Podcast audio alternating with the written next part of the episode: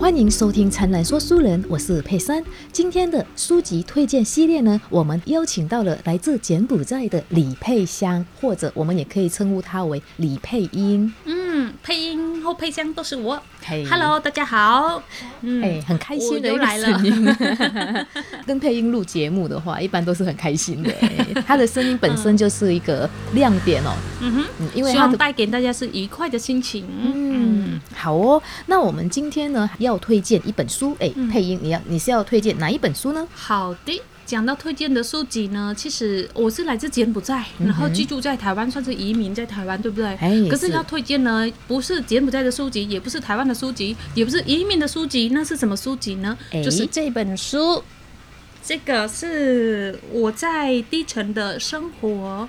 其实这本书已经出很久了，然后我是在十年前，就是我朋友、我同事那时候他送给我，是。然后我就阅读了这本书，是。然后他带给我很多的一些思考，嗯嗯，然后去认识这个社会上的一些问题或是架构，嗯，所以就想说，哎，那从我在姐妹会做组织工作、学习组织啊、议题啊这些之外，就是可以透过不同的视角去看这个世界。那去看这个世界，当然有很多国家等等这样。可是今天想要提这个我在第一层的生活这个书籍，因为我觉得说，就是作者他是真的亲自去担任了这些角色，嗯嗯，嗯他不是哎、诶我要做一个研究关于低层生活的人们，然后我来打电话来预约谁可以愿意接受我的访问来，嗯然后来出这个书，不是，他是亲自了去做了这些工作，是在咖啡厅打工、餐厅打工，甚至在 hotel 旅馆去当那个清洁的人员等等，这些他都踏入了这些工作，甚至卖衣服啊这些他都去做了。嗯，是，嗯所以这一本我在底层的生活。这一本的副标题是“当专栏作家化身为女服务生”。嗯对，这个作者芭芭拉·艾伦瑞克，他这位作家呢，他化身为三个角色来去了解这些底层人的生活。就是他在佛罗里达州当服务员，也在缅因这个地方呢擦擦磨磨，然后也在明尼索达那边卖东西，所以他要去体会一下这些底层人的生活，才能真正的了解。不像我们一般在要了解一件事情的时候，就会去邀请一些相关人员，然后来进行采访，然后进行观察，然后不是，他是直接投身下去，真的就是他做时时一个刻刻的去了解。嗯实践者这个嗯角色，实践者的角色。后另外一个，我觉得他也是想要打破一个，就是很多我们看到的很多文宣啊，都会嗯。声称说，大家就是懒惰才会过这样子的生活。嗯。你就努力嘛，你就努力嘛，你就努力嘛。可是，在很多人不是不努力，嗯哼。嗯，但是在这个努力的过程中呢，也要去看整个这个社会的呃架构，整个、整个社会的问题有哪些是存在的，才会让这些人们无法摆脱这样子的一个身份，嗯哼。跨出第一步，嗯可以说，或者是，或者是可以说再升等一点嗯的一个。地位可以说是地位，或是生活品质也好。因为我看了这本书的时候，其实可以说是很惊讶的，就是有也许感同身受吧？对，而且也许有呃不少人可能对美国的不是有那个叫做美国梦吗？嗯也是无论是台湾的朋友或是东南亚朋友，也许对美国的一个印象，觉得去那边可以实现梦想等等。但是在这本书，我们可以去看出，虽然它已经大概是二十年前的的那个环境，可是到现在，其实美国也没有说。真的贫富可以平均了吗？也不至，也不至于。所以我觉得还是可以来去认识这本书，去认识这些不同地方的人们的那个生活方式。其实这位作者呢，芭芭拉呢，他是洛克菲勒大学细胞生物学的博士，哎、所以他基本上算是一个专家。但是他后来研究的人文虽然跟这个好像没有关系，但这个刚刚配音所说的有关阶级的部分呢，也让我想起了一个种姓国家，大家你猜得出来吗？哦，印度，对，那个、那个地方应该是比较可以讲说，它非常的具体的把人分成了好多种的阶级。诶，他们现在的政府呢，已经呃规定说不能有这样的一个阶级分了。可是呢，在印度里面的生活当中呢，其实这些阶级其实分得非常的清楚。所以呢，在二零二一年呢的，就是也就是今年的一月份哦，有一部电影叫做《White Tiger》，就是白老虎。哎，白老虎这部片呢，我很建议大家去看这一部电影。它其实就是在讲阶级的部分，就是你是什么样的阶级，你永远就是要做那件事情，很难翻身，嗯，很难跨越你的阶级。但是呢，在这个白老虎的这一部呢，这个主角他后来当然是犯了一个罪了之后，他认为说他用这个方法来让他可以成功跳跃到另外一个阶层。嗯哼。它是新的剧耶，就是二零二一年的对新剧。今年的一月份哈，像有关阶级的这部影呃的影片呢，其实在韩国也拍很多。就比如说在二零一九年的《寄生上流》，还有在二零一五年的《许三观卖血记》。就是他们比较穷的，应该讲说阶级比较呃没办法说可以有很多很富裕的一个生活，有一些人可能被逼迫就是要卖自己的血啊，这个应该是在对岸也蛮多的，或者卖身上的一个某一个器官，像肾啊这样子来得到一笔资金，这个是当然是有关的阶级的部分。那我们现在还是一样回归到我们这本书，就是我在底层生活这本书呢，它是用他的亲身经历来告诉大家这个阶级的一个存在。那它里面还有探讨什么样的一个议题呢？嗯，我觉得说像是在薪水这个部分，其实这本书那时候在谈的是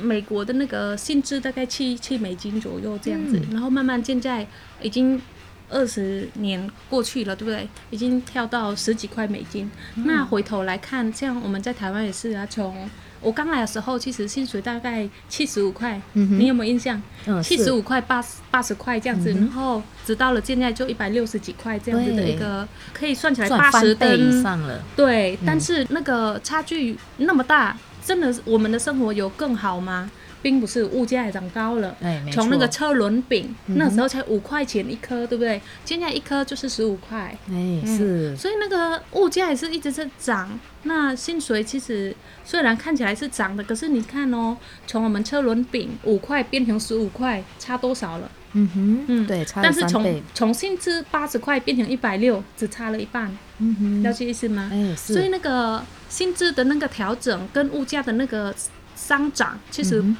不成正比，对，不成正比的。所以，对于一般就是在比较可以说低层生活，就是在做这些工作，薪水。没有那么多的时候，其实，在生活上其实蛮辛苦的。嗯，是啊，因为他在讲说平民老百姓嘛，芭芭拉他在那边当卧底哈，去了解穷呃，我们也不能说他穷，可能他比较低下阶层的一个生活。因为很多时候有钱人根本就没办法想到说，他虽然用这样的生活，还不是一样过得好好的，只是说他可能有些时候没办法达成到他想要的东西，过得超级辛苦的。像这本书里面也呈现出一个美国社会。里面那个这些人的。所遇到的那些问题，其实你看，你知道吗？他们住的地方不是住一个小雅房或是小套房，不是，他们是住在一个车库。啊就是例如说，我们有看过那个大卡车，那个车像那个后面，就是它做成像一个小套房这样子的那个车库。就是夏天的时候是非常的热的，对，像露营车这样。嗯，所以夏天的时候其实是很热，甚至这些居住的人们其实真的非常辛苦。除了可以说那是好一点，还有这样子的一个车货库，这样子可以住。应该是有些人还在街头这样子，确实这些问题是存在的。再来是那时候的那个美国，其实他的那个薪水跟呃那个社会的福利的部分，其实都无法去照顾到这样子身份的人。然后再来是我觉得像他们对于那个工作，就算你去做几天，或是就算有。最低低层的那个工作，你必须要去做身体那个检查，你有没有吸毒啊这些的。所以，可是美国的那个法律有一些州又开放，你可以吸这个，哎，我忘记那个专有名字，对。但是，就它也是一种在台湾规定来说，算是一种毒品的，嗯。但是在他那边算是合法可以吸那个东西。呃，虽然是如此，可是他们呢，必须要去经历这些。过程才可以进入那个工作职场的，然后在那个工作里面，确实我觉得关于人跟人那个冲突什么的，那是难免。可是，在那个薪水啊，或是老板对员工的一些歧视，或者一些就是给你薪水比较少，但是教你做很多事，啊或是歧视啊这些东西。然后另外一个我觉得印象很深刻，就是这个作者就是芭芭拉这个，他有去做那个旅馆的清洁人员，清洁人员，然后你就会就会从这里面可以听到他分享一段，就是说，诶，他去清洁那个客房的时候，发现就是那个客房就弄得乱七八糟，嗯。嗯，然后有很多，就是你知道，因因为觉得哦不是自己整理的，然后把这些床单啊，或是把这些棉被弄得很乱，嗯。然后弄得很脏这些东西，或甚至那个男女之间发生关系后的一些不处理等等这些，他都去做了，去整理了这些过程，然后让我们去想象，哎，确实真的在当你是消费者的时候。我们有时候会忽略了在服务我们的这些没错，工作的人们，他多么的辛苦在做这些过程。当然，我们也会觉得说啊，那就是你们的工作。可是明明有一些东西是我们可以让他可以好过一点，可以让他做的比较顺利一点的。其实我们可以做到的。可是为什么大家选择忽略了，选择忽视了这些状况、这些问题？我觉得，如果就是所以这一点，我觉得可以呼吁，无论是在去住旅馆也好，或是在餐厅吃东西也好，如果能够一手可以协助一下，嗯。嗯，就是我你就可以们顺手把它东西不要弄得太脏或者嗯太糟糕，因为你弄脏的时候一定需要有人来处理呀、不是说你弄脏了之后然后没有了。没有，一定会有人需要过去那边帮你把那些弄得乱七八糟的东西要归位，而这些人呢，往往都是第一线的人员。那第一线的人员呢，我们来讲说，他算是一种在职的贫穷了哈，嗯在这部分，真的好因为他们其实有在工作，但是他们的工作呢，就是永远都走在那个比较呃薪资就是比较第一线的那一部分。其实有工作，但是他永远都没有达到生活上面的一定的标准。但是在吃餐厅吃饭的时候，不要把它弄得很乱。然后我们如果去任何一个公共措施的时候，就不要把它弄得乱七八糟，因为一定会有人要处理。还有去外面也是一样，我们垃圾乱丢，一一定必须有人要捡。所以这些人都是往往都是社会的基层人员。当然，我们是、嗯我们的国家算是比较好一点，就是有定一些让他有基本的，不管是劳保啊、或薪资啊。但如果这些薪资到底是合不合理，其实这个也是见仁见智。但我们一般如果过得比较好的人呢，很难去想象这些人到底是怎么样过生活。就好像佩珊来分享一下，就是我们在印尼的时候呢，我们华人基本上呢就是自己开业，所以我们就很多多工作就不用做了，然后还有可以请到年轻人。其实这个年轻人呢，当时我没有想很多，我只是想到他跟我的年纪一样，可是我可以读书，他不能读书，他要来我们家工作，而且他赚的钱真的很少。所以现在我在想想，这个就是我们的在此贫穷啊，就是以前有，现在好像也没有改善到很多，只是他可能换到某一种模式。嗯那所以刚刚你说的那个芭芭拉，她直接到那个职场上面去，呃，去体验了之后呢，她可能更加可以深刻的，而且他写了这本书，真的希望大家都可以看得到。我们在嗯一样都不是生活都很宽裕的时候，我们何必再去为难跟我们一样的情况的人，或者甚至比我们更糟糕的人？可以的话，就多一点点功德心，这样就可以对他们是一个很好的帮助了。嗯，或者是有时候我们一直在强调说，呃，努力就会成功。嗯嗯，你只要努力就会成功。其实我觉得在说这句话的同时，可能我们可以就是真的可以去了解到每一个人的那个呃生活的状态，在他们的那个环境里面，就像呃，可以比喻说，现在就是有时候我们会看到网络上就是什么一夜富翁之类的，或者是那个做媒体，就是可能他的或者是他的 YouTube 一些那个网红，嗯一下子就边赚一年赚了两三百万这种。他们不是一我觉下得是子应该要经营。我，觉得这些确实讲的很容易，嗯哼，嗯，可是你要说，对啊，你说讲很容易，做很难，那、所以才说去做嘛，你就尝试去做。可是一万人有一人了吗？还是十万人才有一个人？嗯，是啦。所以那个，我觉得如果能够去看见真正的在这个社会上的那个问题，不能直接用一个在十万、一百万里面。只有一个人，或是一千万里面只有一个人的那个案例，其实是不够来解决呃现阶段的社会问题的。大多数的人的问题，对对，因为那些比较特例啦哈，因为真的是，当然是我我我觉得那个你努力就一定会成功这句话可能要调整了哈，就是你还是你努力就有机会成功，但你不努力是一定不会成功的，因为你还没有努力，那你就是连那个百万分之一的机会也没有了。只是说可能我们要成功不成功这个。当然也是很难很难去规定，因为每个人的成功的定义不一样。有些人成功的定义可能就是，呃，我我就是赚很多很多的钱；有些人可能就我赚很多很多的亲情，或者我过很好的生活，或者其实有些人可能他的成功就是我这个月可以赚多少钱就够了，这样就是一个成功。所以每个人的成功一定是不太一样，但是。我是觉得说，当然还是要努力，只是你努力了之后不一定会成功。再来就是说，我觉得就是配上刚刚也提到，就是我们多一点那个公德心。其实我觉得，如果能够，无论是当老板，或是好，就是当老板，嗯，当老板好了。对，我觉得就是你尽可能就是他该有的。那个叫做什么？工作条件跟工作的回馈，就不要去剥削他基本的那个权益，该有的应该要有。对。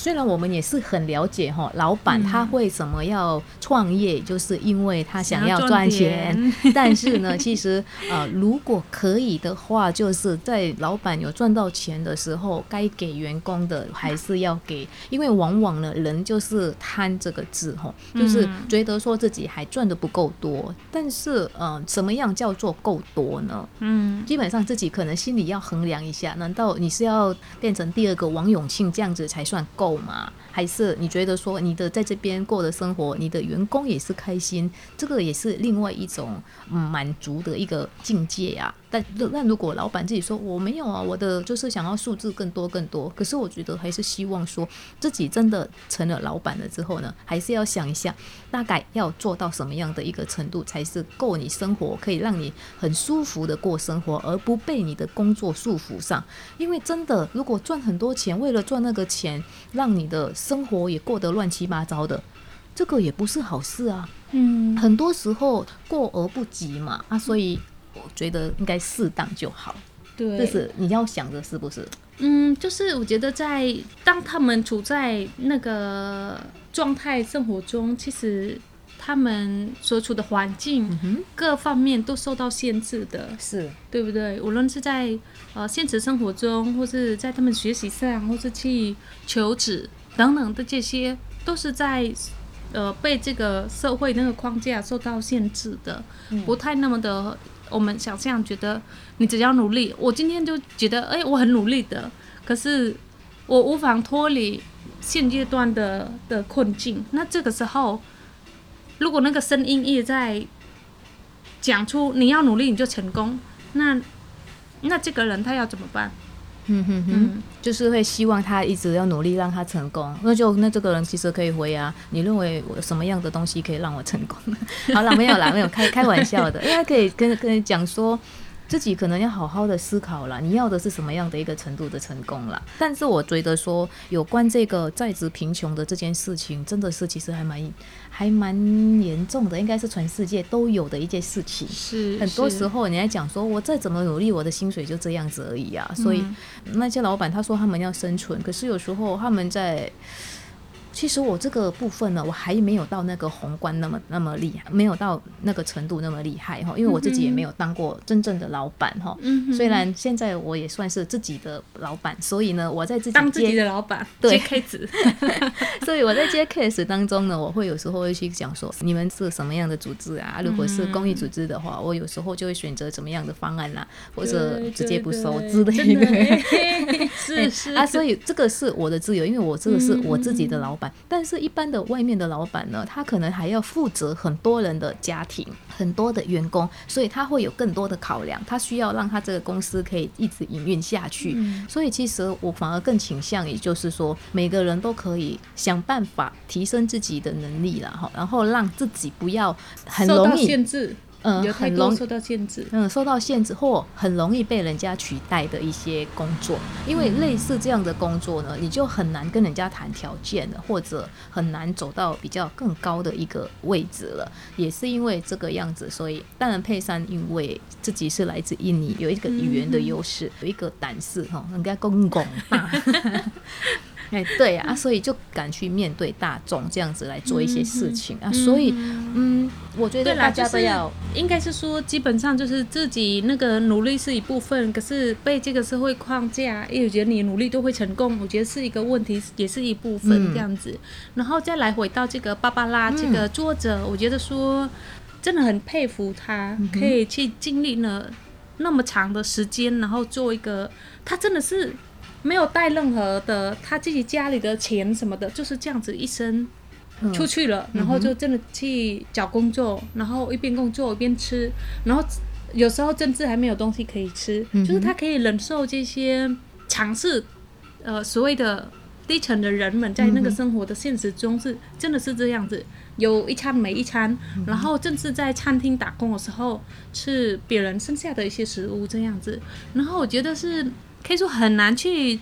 找到，或是很难去想象，他真的愿意去放下自己的这个身份，然后去做这些工作。那做这些工作，我觉得不是不好，只是说他愿意了，为了这个研究实践，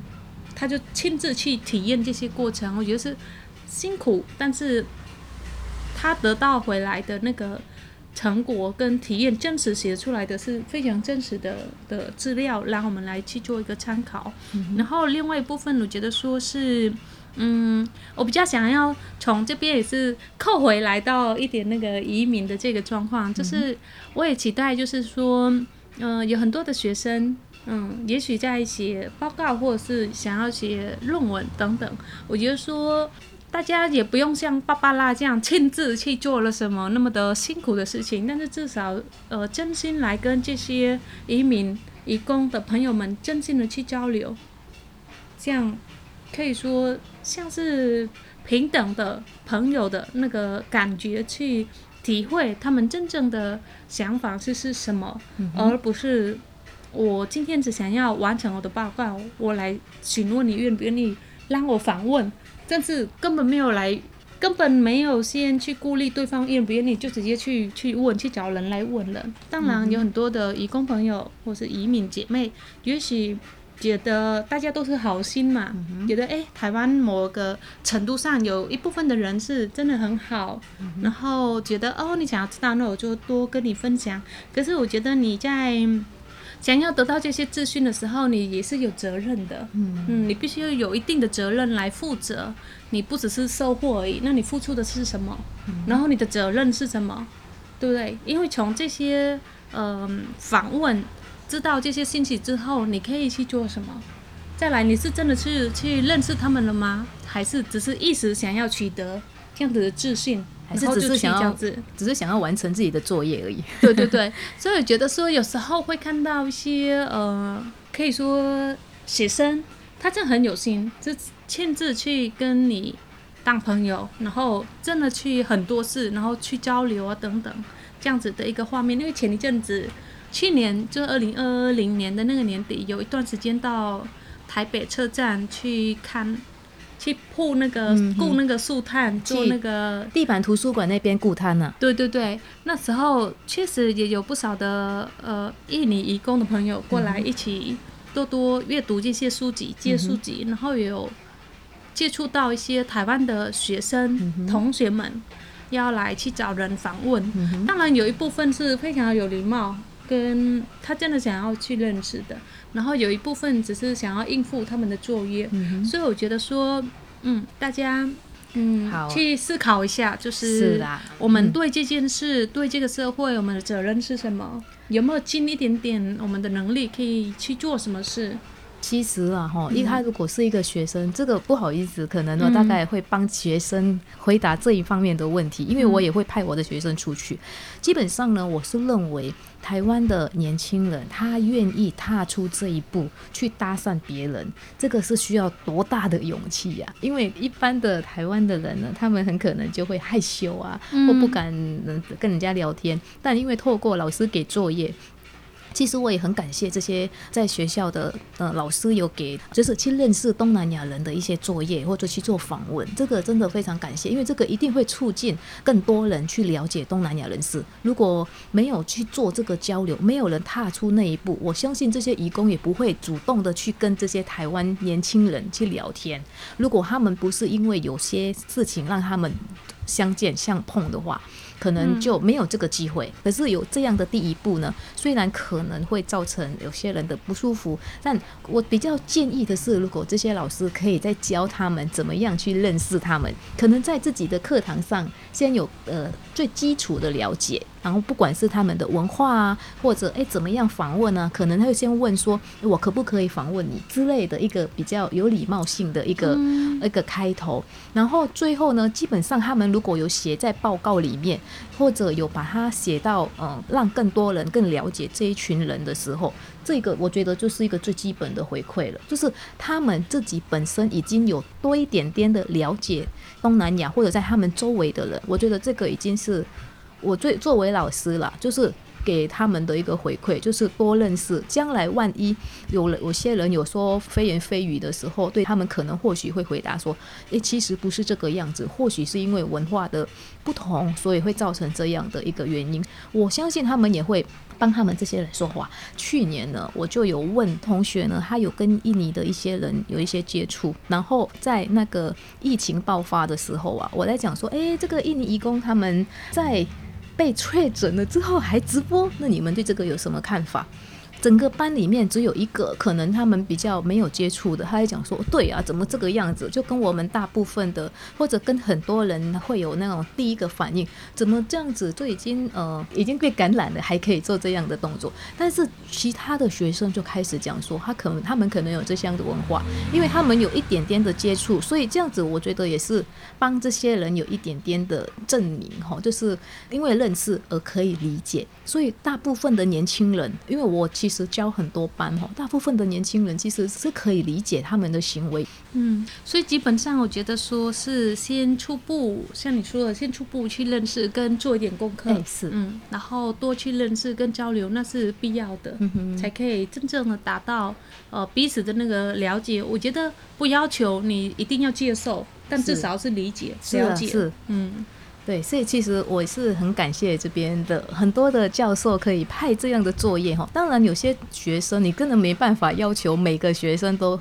非常的优秀的，很想要去认识其他人。他们甚至可能有些人也是很懒得认识他们身边的人，所以他们那个不一定是针对哪个族群，而是那个学生本身他们本来就不喜欢这方面的事情。我们不能要求每个人都喜欢同一样的事情，所以这些人他们真的就只能想要完成作业。当然会有遇到这样的状况，也是难免的。但我们希望说，最起码的尊重啊，还有对该做的事情啊，礼貌都要有了。嗯哼，我觉得在最后想要分享芭芭拉她讲的一句话是，就是刚才就说你我的故事，是。嗯，他的故事、嗯都是他们的，跟你没有关系。但是呢芭芭拉他有一句话是说，这不仅是他们的故事，也是我们的故事。没错，因为我们本来就一起生活在这个社会上，嗯本来就生活在这个国家，或甚至本来就生活在这个地球上，嗯所以大家都是有相关性的。嗯。嗯，对，没错，因为我们都是住在地球，就像现在世界的各个地地方有一些疫情发生的非常的严重，不管是日本还是你刚刚说的柬埔寨，还有印度，现在印度是最严重的。嗯，我们是真的是能够期望他们能够希望这个疫情赶快过，但是我们能做的就是让台湾这边呢，该做的一些防御措施都要做好。如果该打疫苗，我们也是乖乖的打吧。那 OK 的吗时时间是差不多，是不是？，哦对，好啊，虽最然后我只是呃推荐大家，虽然这个是已经十几年前的书籍了，但是大家真的有空的话，可以读读看这本书，我觉得挺有意思的，也可以从这个书籍里面呃认识一下美国在那个时间背景下的那个环境是长怎么样子，然后也是跟作者一起去探讨在地层生活的这个过程所经历的，跟后来他做的一个分析跟评估，嗯，我觉得一起去探讨这些问题，是，嗯，那。因为这个，我觉得不只是在美国，在台湾也是同样的，只是说我们的情况有一些地方是不太一样，但是但是同样有这样子的一个问题，大家一起来去探讨，然后也希望，呃，我觉得说，如果说疫情的这个状况的话，我们能够生存在台湾是真的很幸福，嗯嗯，就是可以真的像我们今天谈话就没有戴口罩。我没有确认，我们彼此没有确诊。嗯，所以我觉得说是我们在一个算是不是那么富裕的国家，但是我们生活是平安的，然后是安全的。所以我觉得说有这样子的一个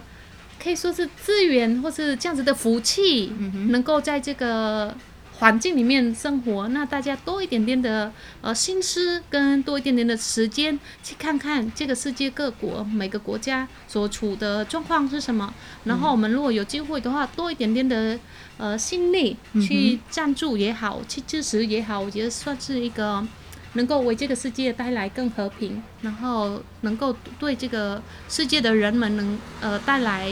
可以说是付出一点点的小小的心力。或是资源，让他们过得再比那个幸福再好一些些，这样子。嗯嗯，好哦。其实我我自己觉得说，我们在福尔摩沙这块土地上面，我觉得我们是富裕的，因为不管是生活上或者在人文上面，基本上比很多世界上已经优秀非常多了。我觉得我是富裕的，即使我不是在财富上很多钱，但是我觉得我的人生是富裕的。我也是非常感谢这块土地。我们今天也非常感谢。配音来跟我们分享这一本《我在底层的生活》。嗯，哎呦，谢谢配音。好，谢谢佩珊，也谢谢各位听众在 Podcast 的收听，也谢谢现场在看我们直播的朋友们，感谢大家。对，谢谢大家。那我们今天的书籍推荐系列就到这里喽，我们在下一集的灿烂说书人见喽。嗯，拜拜，上拜中吧，中不咧。